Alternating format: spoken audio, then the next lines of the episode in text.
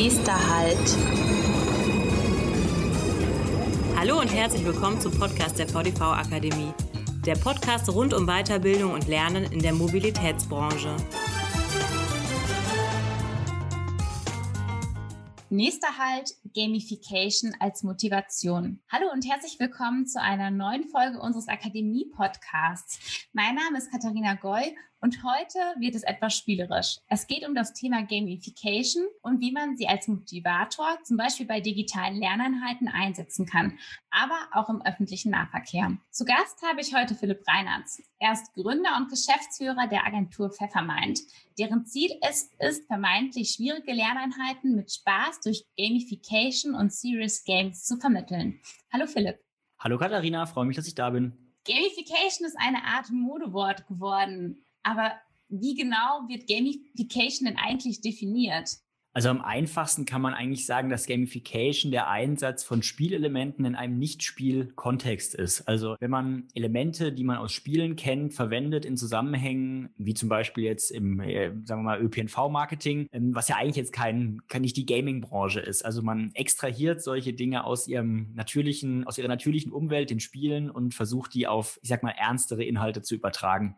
Ihr beschäftigt euch ja mit euren Kunden auch mit Serious Games. Was ist denn genau der Unterschied zwischen Gamification und Serious Games? Das ist äh, ein Stück weit auch so ein bisschen Glaubenskrieg, aber ich sehe es eigentlich so, dass Gamification ist für mich eigentlich die komplette Spannbreite von, man verwendet nur ein paar einzelne Elemente, wie zum Beispiel einen Ladebalken, wie wir es jetzt zum Beispiel von LinkedIn oder Facebook kennen. Man füllt sein Profil aus und dir wird gesagt, du hast 50 Prozent, du hast 60 Prozent, du hast 70 Prozent. Also das ist schon was, was man aus Spielen kennt, solche Ladebalken. Das würde ich sagen, ist so eine ganz einfache Form von Gamification. Ähm, und das geht quasi hoch bis zu einem komplett gamifizierten Produkt oder Prozess. Und dann ist es eben wirklich für mich als Nutzer ein Spiel, nur dass mir eben ernste Inhalte dabei vermittelt werden. Und dann wird man von einem Serious Game sprechen. Also ich mache eigentlich die Unterscheidung da. Gamification ist für mich der Überbegriff, das ist es alles. Und ein Serious Game ist es eigentlich ab dem Moment, wo ich als Nutzer wirklich merke und weiß, ich spiele hier ein Spiel. Also das ist einfach ein Unterschied, ob ich sage, ich nutze jetzt eine Achtsamkeits-App, aber die Macher, also wir, haben da irgendwie Mechaniken eingebaut, damit diese App ein bisschen cooler ist. Dann ist das eine abgeschwächte Form von Gamification. Aber keiner würde sagen, ich spiele hier das Achtsamkeitsspiel, sondern denen ist klar, ich nutze das jetzt hier, um äh, gesundheitlich vorzubeugen. Während im Vergleich zu, sagen wir, Mitarbeitern im Konzern, die wissen, ah, okay, heute spielen wir ein digitales Escape-Game, äh, ein Hackerangriff. Dadurch lernen sie IT-Security-Regeln, das ist der ganze Hintergrund des Spiels. Aber es ist eben von Anfang an klar, das ist ein Spiel und das ist eben jetzt nicht, sind nicht nur einzelne Mechaniken, die übertragen werden. Das heißt, sowas ist dann für uns ein Serious Game. Okay, also Gamification ist eher das Unterbewusste oder der Überbegriff über allem. Ja. Und das Serious Game, das klare Spiel. Genau. Alles klar ist quasi, der Serious Game ist für mich, sagen wir mal, ein 100% gamifizierte Produkt oder, oder Prozess im Vergleich zu was, was irgendwie nur einen kleineren Anteil an Gamification-Elementen hat. Ja, also ich denke, jeder Hörer, jede Hörerin ist auch sicherlich schon mal Gamification begegnet. Ich erinnere mich da, dass Google vor einiger Zeit auch immer wieder kleine Gamification-Elemente in ihr Logo eingebaut hat zu bestimmten Tagen. Ja, auf jeden Fall. Jetzt haben wir schon davon gesprochen, von einem komplexen Computerspiel und von kleinen Elementen in Lerneinheiten beispielsweise oder auch im Bereich Social Media. Wie kann Gamification denn noch aussehen?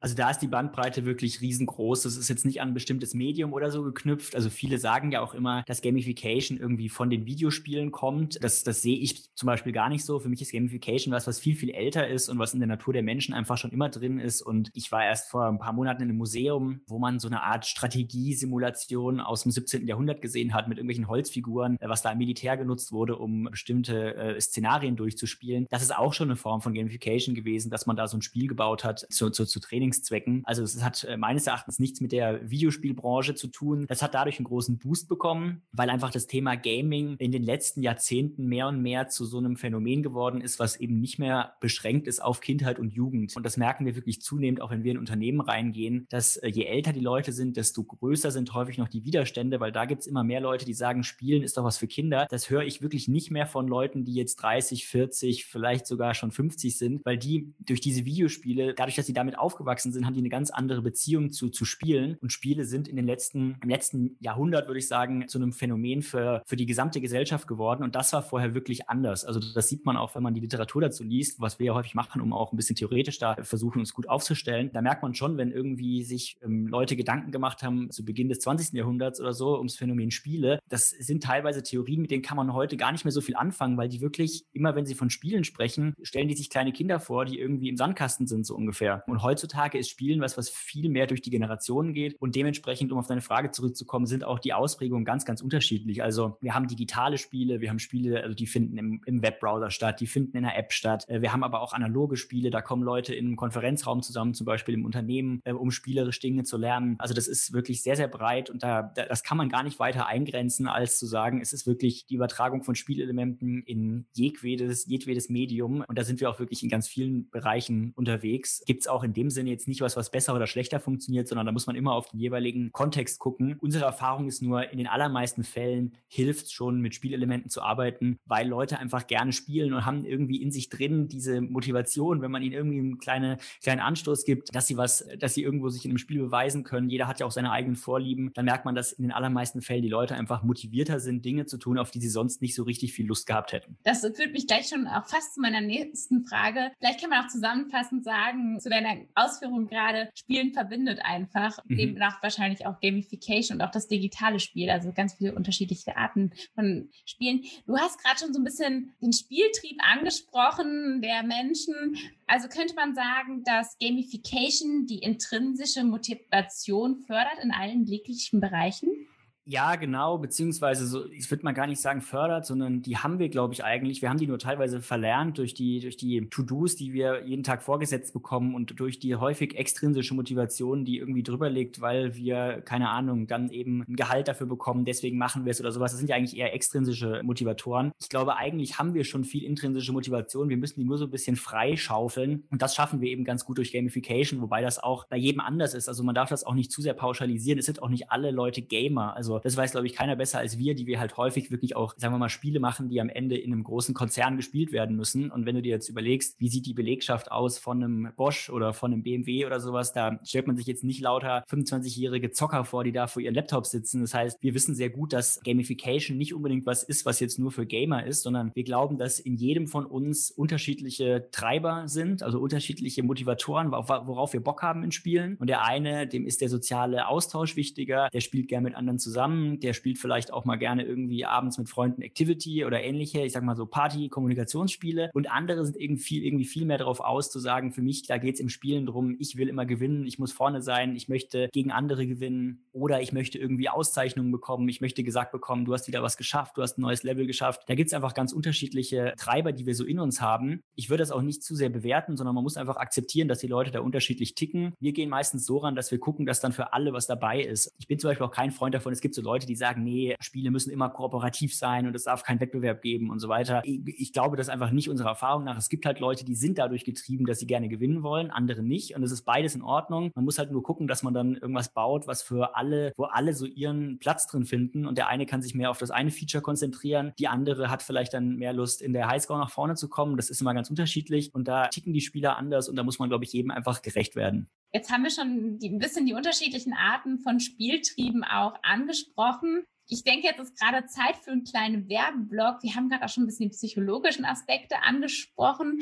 Also wer mehr über die Psychologie hinter Gamification lernen möchte, dem äh, sei gesagt, dass du eine Podcast-Reihe rausgebracht hast, der sich mit dem Thema mehr auseinandersetzt. Möchtest du da kurz was zu erzählen? Ja, ist, also ist, geht nicht direkt ums Thema Gamification, aber es ist insofern interessant, dass ich bei diesem Projekt einfach viel darüber gelernt habe, wieso Gamification eigentlich gut funktioniert. Denn es ist ein Podcast für Audible, also eine, eine eigentlich ist es eine Art Hörspielserie, eine Audioserie in zehn Teilen, die ich für Audible produziert habe. Und da geht es ums Thema Gedächtnis. Ist auch mit vielen Wissenschaftlern, äh, haben wir vorher gesprochen, äh, Hirnforschern, äh, geht um die Frage, ist unser Gedächtnis vielleicht in näherer Zukunft manipuliert? Manipulierbar. Und dabei ist ganz interessant gewesen, dass wir eben herausgefunden haben oder dass uns die Wissenschaftler erzählt haben, es gibt verschiedene Gedächtnissysteme. Und wenn man das genau versteht, dann versteht man, glaube ich, auch besser, warum Gamification gut funktioniert. Denn es gibt eben nur mal ein Gedächtnis, das ist das Faktengedächtnis. Da ist einfach abgelegt, keine Ahnung, Paris ist die Hauptstadt von Frankreich und in England zahlt man mit Pfund. Aber dann gibt es eben noch ein komplett anderes System, das ist das episodisch-autobiografische Gedächtnis. Und da merke ich mir Geschichten. Und das zeigt eigentlich schon, dass deswegen, wenn ich Informationen vermittle in Form von Geschichten, ist die Wahrscheinlichkeit, dass das besser erinnert wird, einfach deutlich höher, weil es einfach in zwei Gedächtnissystemen abgelegt ist, im Vergleich zu, ich kriege einfach nur ein Handout und da steht, steht was drin. Dann ist es nur ein Faktengedächtnis. Das Faktengedächtnis kann natürlich irgendwann auch äh, löchrig werden. Und wenn ich das verbinde mit, mit irgendeiner coolen Erfahrung, dann ist die Wahrscheinlichkeit höher, weil ich erinnere mich nicht nur an, die, an den Fakt, sondern eben auch an die Situation, in der ich das gelernt habe. Und dann gibt es eben noch ein drittes Gedächtnissystem und das ist das prozedurale Gedächtnis. Und da merke ich mir Dinge, die ich aktiv tue. Das ist ganz interessant, dass man eben teilweise bei Leuten, die Gedächtnisverlust haben, merkt, die können sich zum Beispiel an,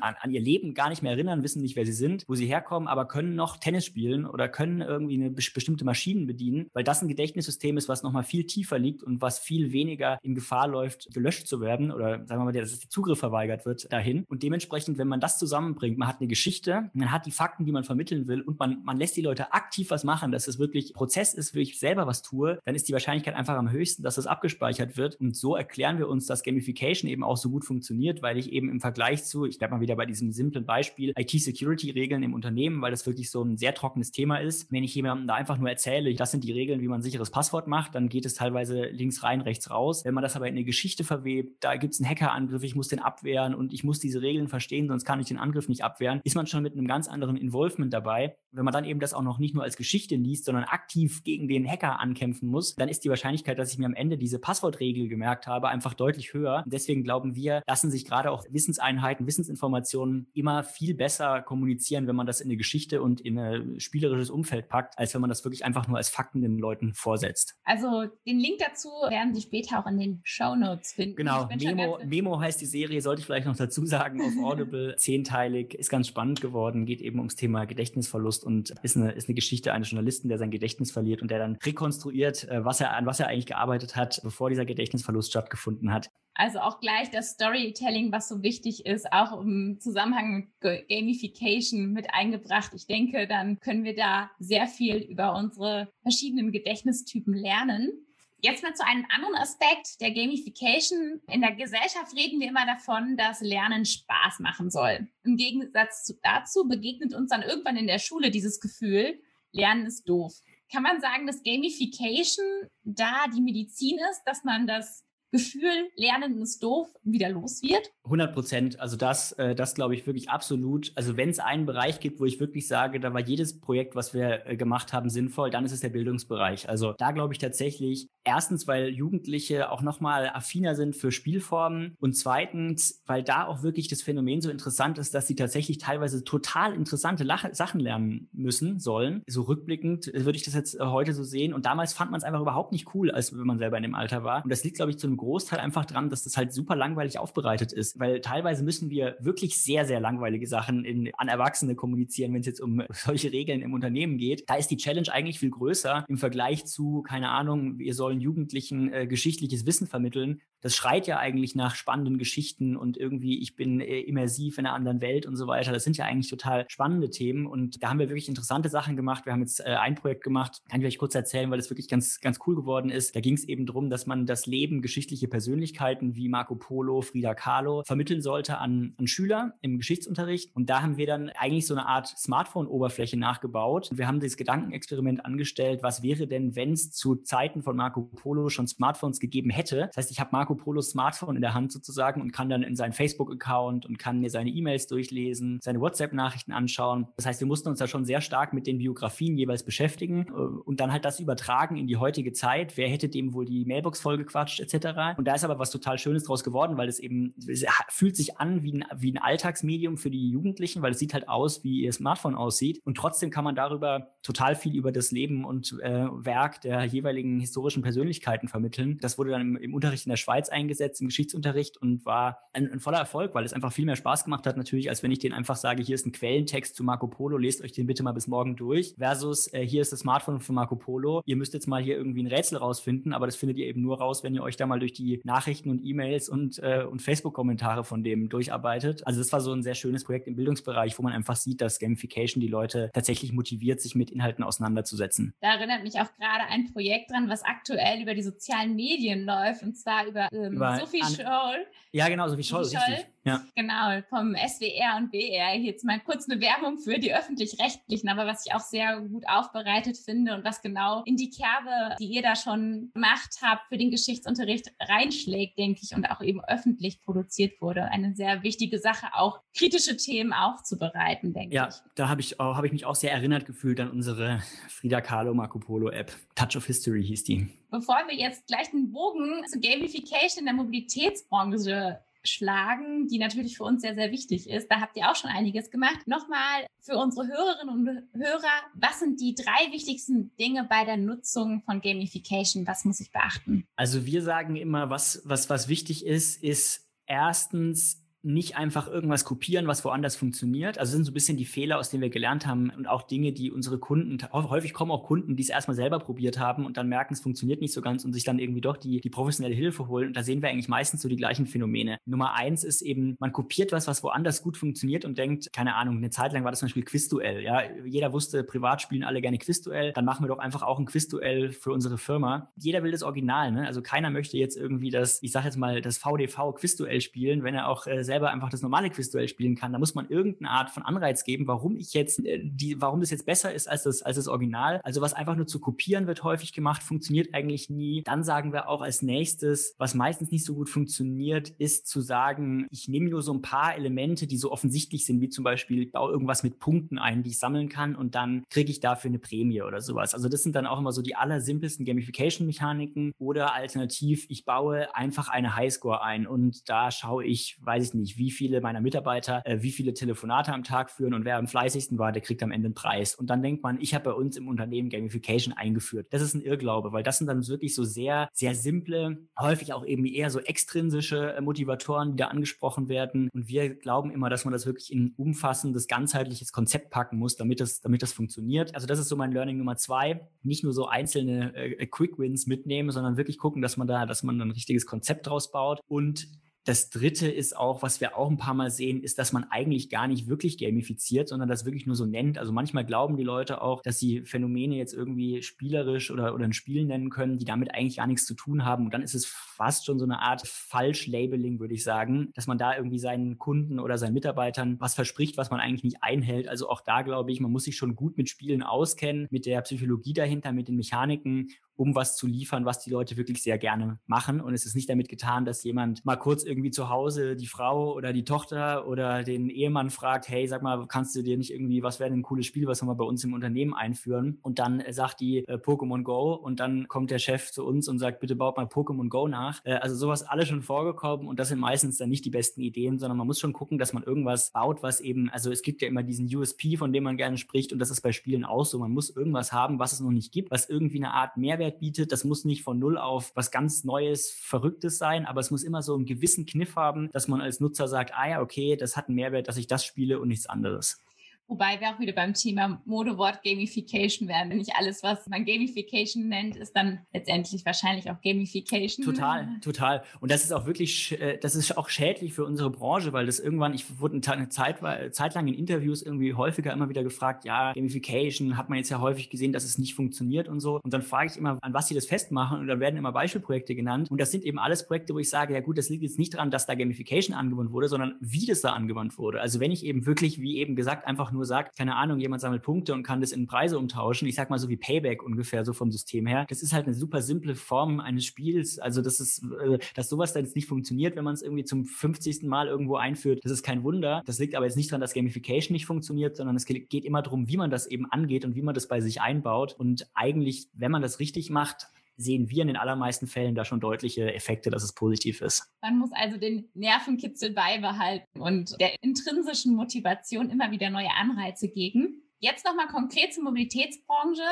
äh, die Frage, welchen Mehrwert denn Gamification bieten kann. Du hast es natürlich gerade schon ein bisschen angedeutet, aber da ich weiß, dass ihr schon einige Projekte auch mit Verkehrsunternehmen gemacht haben, ja, vielleicht kannst du uns doch da einige konkrete Beispiele nennen, damit unsere Zuhörerinnen und Zuhörer auch eine Idee davon haben. Ja, das ist, das ist tatsächlich sehr schön. Deswegen habe ich mich auch gefreut, dass ich jetzt ja schon mal beim VDV einen Vortrag gehalten habe, weil mit der Mobilitätsbranche sind wir insoweit einfach sehr, äh, die spielt eine wichtige Rolle, weil wir gegründet haben damals mit der Idee für ein Mobilitätsspiel. Also das war eigentlich der Firmenzweck am Anfang. Das war noch während, während des Studiums 2012. Da hatten wir einfach die Idee, Idee für ein Spiel, was im öffentlichen Raum stattfindet, wo man an jeder Nahverkehrshaltestelle in Deutschland eine kleine Quizfrage aufsammeln kann, ein kleines Rätsel. Und wenn man das löst, hat es so ein bisschen wie Monopoly funktioniert, dann konnte ich diese Haltestelle besetzen mit einem meiner Spitzel. Und wenn jetzt äh, du, Katharina, da vorbeikommst am, sagen wir mal, Alexanderplatz, äh, die Station gehört aber mir oder wird eben gerade besetzt von meinem Spitzel, dann spitzelt er dir ein paar Punkte weg und dann haben wir uns so, du konntest mich aber wieder vertreiben und so ist dann so ein Kampf entbrannt um die, um die besten Plätze in der Stadt. Und das hatten wir einfach als Idee Anfang anfangs auch gar nicht für die Mobilitätsbranche, sondern das war wirklich einfach eine Spielidee, wo wir dachten, es ist doch ganz cool, sowas im öffentlichen Raum zu machen und wollten, haben deswegen die Firma gegründet damals. Später hat sich das dann erst so ein bisschen rauskristallisiert, dass wir gesagt haben, okay, wir machen zusätzlich zu eigenen Spielen eben auch noch die Agentur auf, die für, für andere arbeitet. Wir haben aber auch immer noch eine Firma, die eigene Spiele macht, also das haben wir uns auch weiterhin erhalten. Aber so sind wir durch die Mobilitätsbranche überhaupt erstmal, haben wir, haben wir angefangen, unsere Firma aufzumachen und haben dann relativ schnell gemerkt, an sich ist das ja auch spannend für Verkehrsunternehmen. Also am Anfang haben wir es einfach selber rausgebracht und dann sind wir irgendwann einfach gezielt gezielt zu Verkehrsunternehmen gegangen und haben gesagt, hey, wollt ihr nicht eine eigene Version von diesem Spiel unter eurem Label rausbringen? Und dann gab es eben das Drei-Löwentakt-Quiz und äh, beim NASH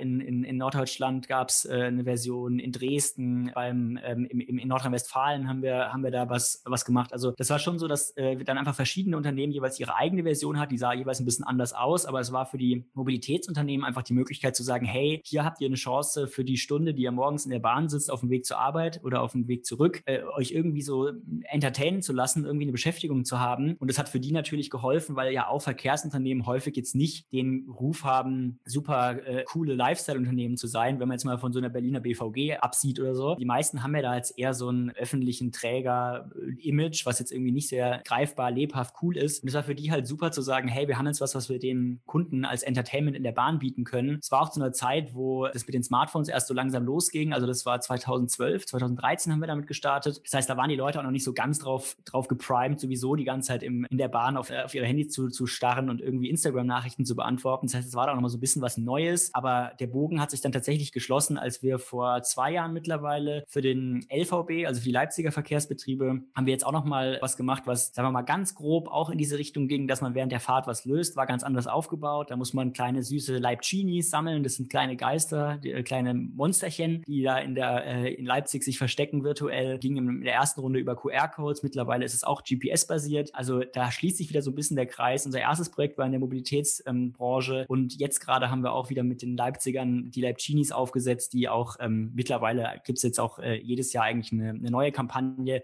also da haben wir eigentlich schon so eine Art Marke mit aufgebaut für die, aber mit dem gleichen Ziel damals wie heute, als Verkehrsunternehmen attraktiv sein, den Leuten was bieten, wenn sie in der Bahn sitzen, denen einfach diese, diese Wegzeiten, die ja häufig verlorene Zeiten sind, irgendwie versüßen. Ja, auch da wieder ein bisschen die Erinnerung an Pokémon Go. Ich weiß gar nicht, wann genau das aufkam. Ich erinnere mich 2014, 2015 war das ja gerade aktuell, hat die Leute sehr zur Bewegung äh, motiviert. Man hat Gruppen gesehen, die sich an öffentlichen Orten äh, versammelt haben, weil gerade da das größte Pokémon oder das am ja. schwersten zu bindendste Pokémon gerade aktiv war. Absolut. Und da sieht man auch, da, da, sieht man auch, dass man eben für manche, für manche Sachen auch wiederum zu früh sein kann. Also als wir das, den Wunsch hatten, zwei, oder die, die, die Vision hatten 2011, dass das irgendwie, also an sich haben wir uns genau sowas vorgestellt. Die Leute rennen alle durch die Stadt und suchen da irgendwie diese, diese Spitze. Wir waren einfach zu früh. Also uns haben die Leute damals alle gesagt noch, ähm, nee, keiner wird sich bewegen mit seinem Smartphone. Die Leute wollen nur zu Hause auf der Couch sitzen und mit ihrem Smartphone spielen. Das wird nicht sein, was man irgendwie ortsbasiert machen kann und so sowas alle uns davon abgeraten. Und es ist ja auch tatsächlich, also das, das lief alles ganz cool und in den Kampagnen für die Mobilitätsunternehmen war das super. Aber wir haben damit natürlich jetzt nicht unser Ziel erreicht, dass wir irgendwie das Riesenspiel für, äh, aufbauen, wo irgendwie ganz Deutschland auf einmal auf der auf Spitzeljagd ist. Aber sowas kann natürlich immer mal vorkommen, wenn man coole Ideen hat und der Markt ist noch nicht bereit dafür, dann äh, kann es auch sein, dass man da sitzt und kommt irgendwie nicht äh, so weit, wie man möchte. Und zwei Jahre später macht es jemand anderes. Klar, auch mit natürlich mit einer anderen Brand dahinter und mit einem anderen Budget dahinter. Aber an sich von der Idee her war es schon sehr ähnlich zu dem, was Pokémon Go dann ein bisschen später gemacht hat wahrscheinlich auch einfacher, da Pokémon Go äh, weltweit gestreut ist und die Verkehrsunternehmen ja sehr regional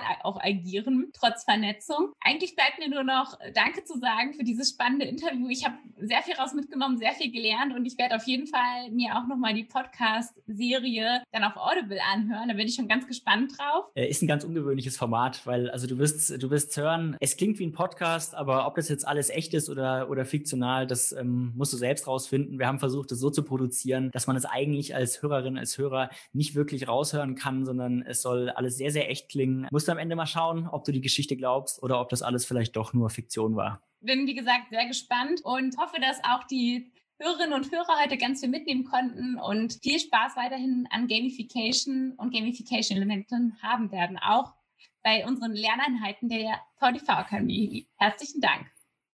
Vielen Dank. Bei Fragen und Anmerkungen sind wir unter podcast.vdv-akademie.de erreichbar.